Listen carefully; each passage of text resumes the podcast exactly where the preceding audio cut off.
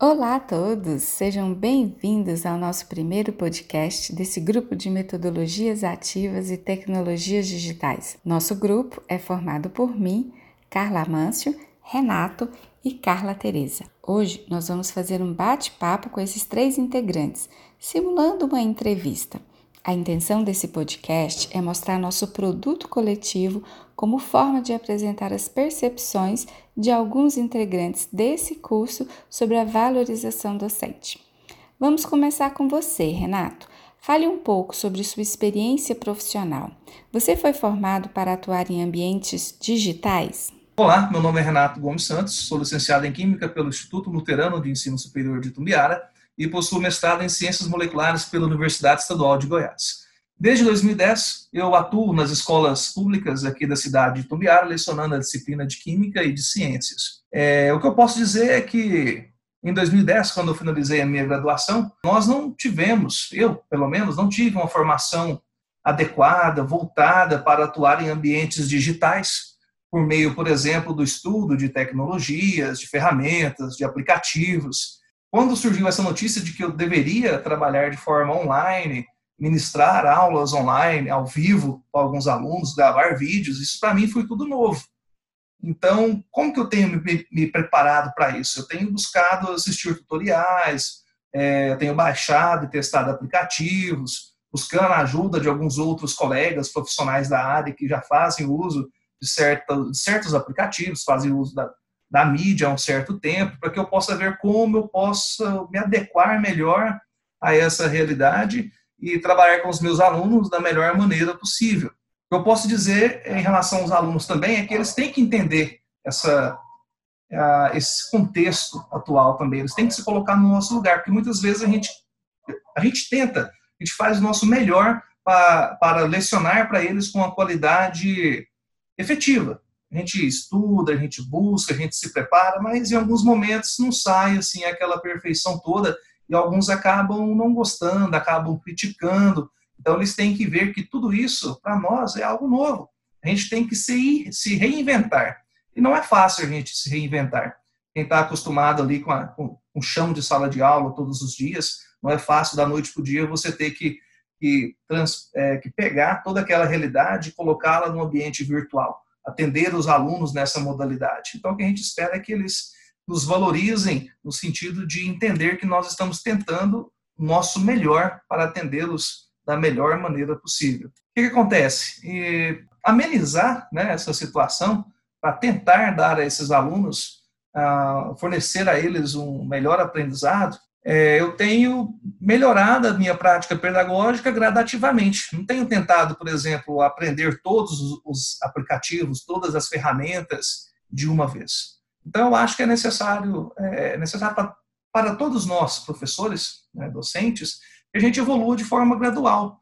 É, veja como quais são as possibilidades é, de, de ferramentas, as metodologias, os estudos atuais relacionados a essa nova abordagem, para que nós possamos nos adequar cada vez mais e, como eu disse algumas vezes, fornecer àqueles alunos um ensino cada vez melhor, algo que realmente atenda às expectativas deles.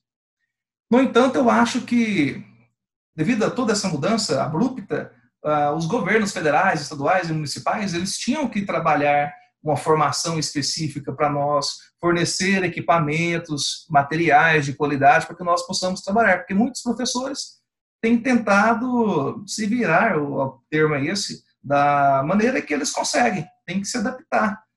Tem gente que não tem o computador ideal, tem que comprar computador, tem gente que está comprando mesa é, digitalizadora, comprando outro celular. Eu já conheci gente até mesmo que pagou certos aplicativos que têm outras funcionalidades para ver se conseguem é, gravar as aulas de uma maneira melhor.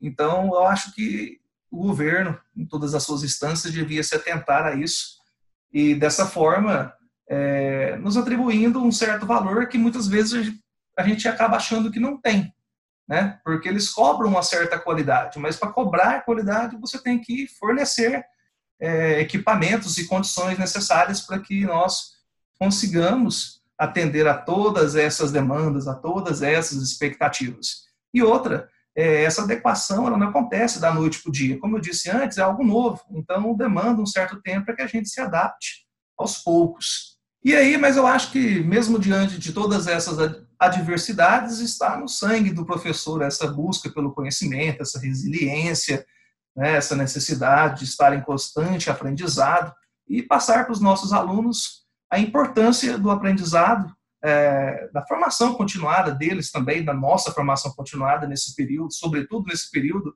de isolamento social.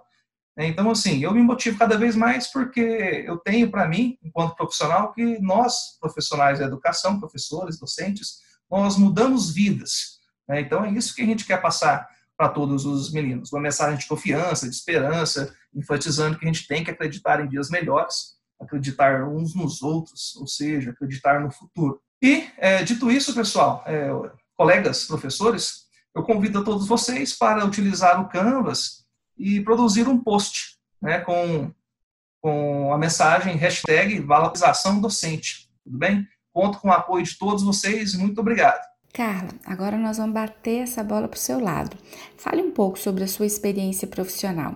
Você foi formada para atuar em ambientes digitais? Está preparada para esse momento? Boa noite. Meu nome é Carla, eu sou professora na Universidade Federal do Pará, sou biomédica. Atuo na área de educação há 36 anos e, especialmente na universidade, eu já estou há 26 anos. E estou tendo a oportunidade de, de fazer esse, esse curso agora aqui de metodologias ativas e tecnologias digitais, que está possibilitando é, um novo. Né, um, um novo conhecimento, refletir sobre as minhas práticas é, na área da educação eu tive uma oportunidade de inicial com, as, com esse ambiente digital, com as tecnologias, foi durante um curso de capacitação que eu fiz, promovido pela Pró-Reitoria de, de Graduação da Universidade, onde a professora é, deu um curso, ministrou um curso sobre blog, como criar um blog. Então, achei muito interessante, participei desse curso e a partir daí eu comecei a usar o blog nas minhas atividades de ensino e de extensão. Então eu estava é, coordenando um projeto PIBID e os alunos de licenciatura criaram um blog e também eu coordenei um PET Saúde e Vigilância, onde o grupo de alunos também criaram um, um outro blog. Então esses dois blogs, particularmente, nós usávamos mas a título de, de dar visibilidade às nossas atividades, às atividades que nós realizávamos, seja nas escolas, seja nas unidades de saúde da família. Então, eu orientava o material a ser elaborado, banners, folders, é, curso de capacitação, e depois eles faziam as postagens. Então, eu não tinha domínio é, com relação a essas postagens. Claro que tudo era, passava por mim para eu fazer as correções, para dar o ok antes de postar. É, quando eu fiz o curso, eu fiquei um pouquinho mais capacitada, né, tutorial, mas mesmo assim ainda não estava é, bem capacitada, a, a, treinada a fazer essas postagens.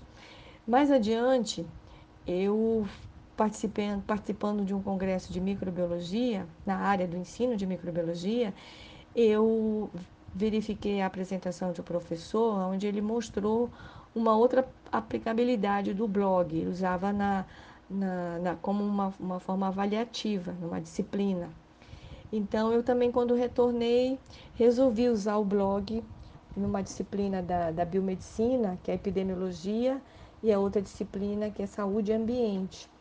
Então, eu, eu usava esse, essa, esse blog como um, uma atividade complementar aos conteúdos. Então, eles elaboravam materiais, tipo resumos expandidos, ou resumos e, e banners, e nós postávamos como uma atividade avaliativa.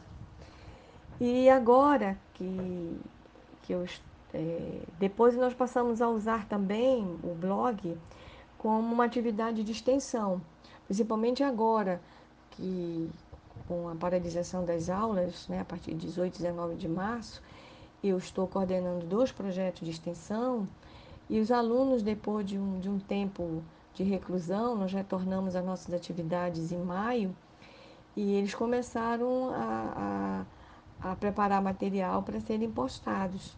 Então, nós estamos em atividade e os blogs estão sendo é, alimentados por esse material que os alunos bolsistas e voluntários estão elaborando, além do Facebook também que nós temos. Então, é, é o meu, o meu eu, conhecimento inicial foi através do blog. Mais adiante, num outro congresso de microbiologia, acho que foi em 2017, eu conheci o, o, o Kahoot, então um game, que foi tema do, do módulo passado. Então, nós estávamos participando de uma atividade e uma professora da PUC, né, pedagoga, apresentou, né, fez um quiz usando o Kahoot e foi uma dinâmica muito interessante. E também quando retornei às atividades na universidade, nós resolvemos inserir esse Kahoot na, nas nossas ações de extensão. Então, geralmente nós encerrávamos as atividades de extensão nas escolas com o Kahoot. E era uma dinâmica muito interessante. Os alunos que estavam participando também se sentiam muito estimulados, assim como os alunos também da, da própria escola. Então,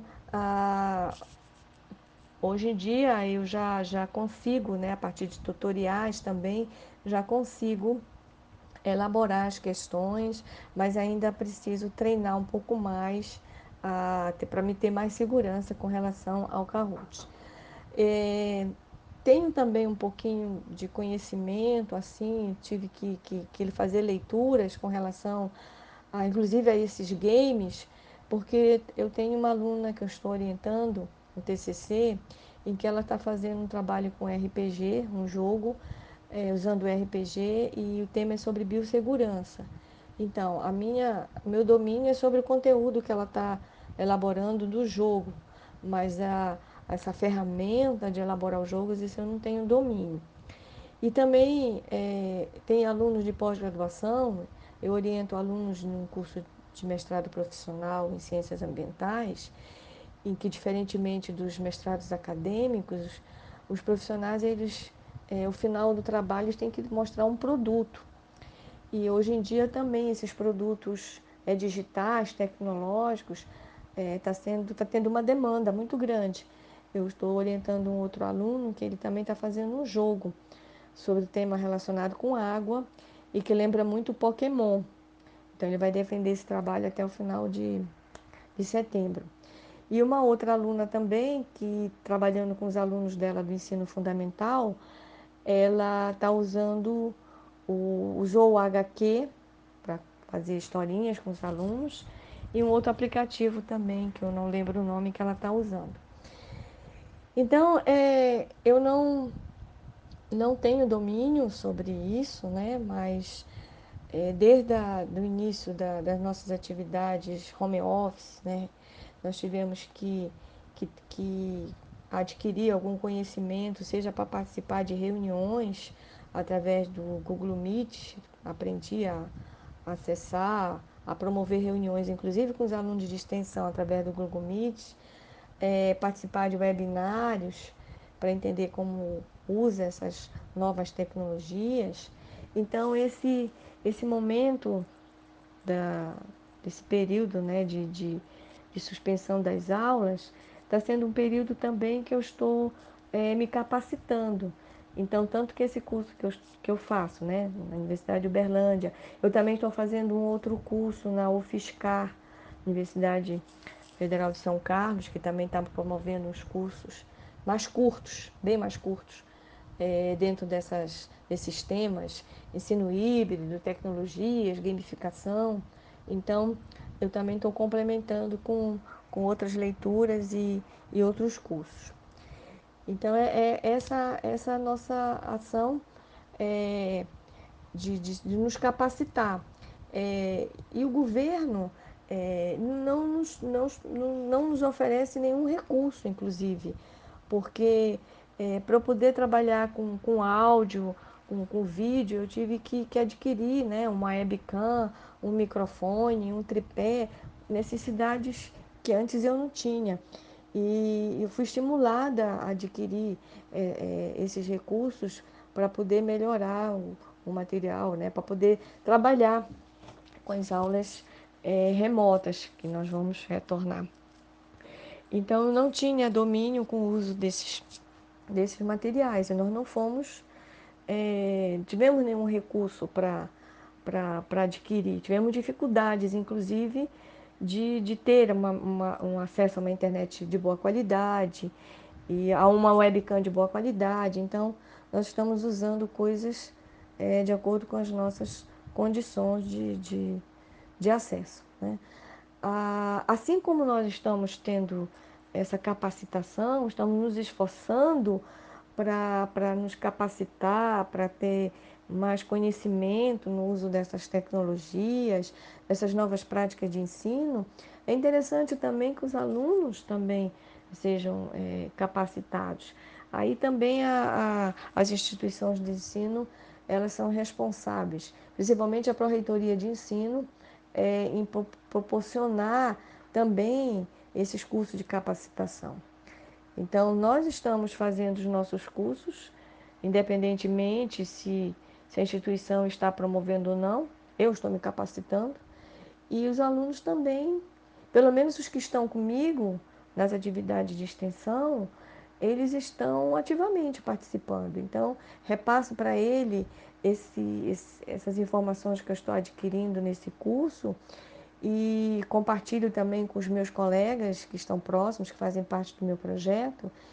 E aí nós estamos é, nessa, nesse momento nos capacitando para essa possibilidade de, de retorno às aulas é, de modo remoto.